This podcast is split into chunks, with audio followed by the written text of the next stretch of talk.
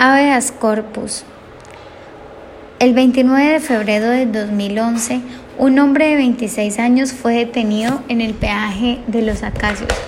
Los policías le preguntaron que hacia dónde se dirigía, a lo que les contestó que al municipio de Buchalema. Al verlo tan nervioso y un poco sospechoso, decidieron hacerle una requisa. Y aún para ir un poco más allá, le hicieron una requisa a la motocicleta donde encontraron que llevaba 20 kilos de cocaína en el tanque.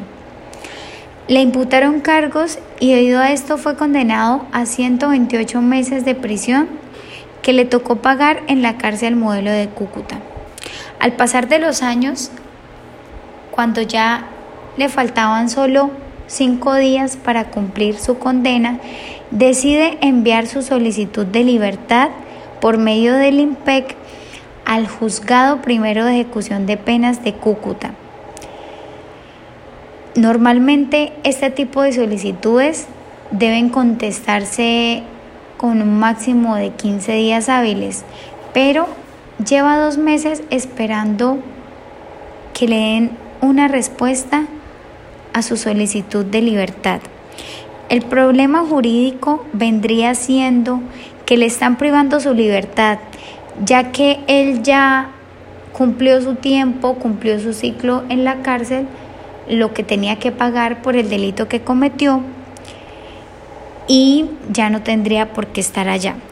La posible solución para mí sería aplicar la ley. En este caso usaríamos el mecanismo de habeas corpus, ya que es el más viable para este tipo de casos, y es que es el derecho de invocar ante una autoridad judicial una tutela de libertad personal ante la violación de garantías legales e institucionales. Esta acción puede solicitarse solo una vez para solucionar la libertad física de un ciudadano. Esto está en el artículo 30. El objetivo de este recurso es brindar una solución casi inmediata ante un arresto, perdón, ante un arresto ilegal donde ocurra un abuso de autoridad ya que sería considerado como una restricción de libertad legítima cometida por una autoridad del Estado.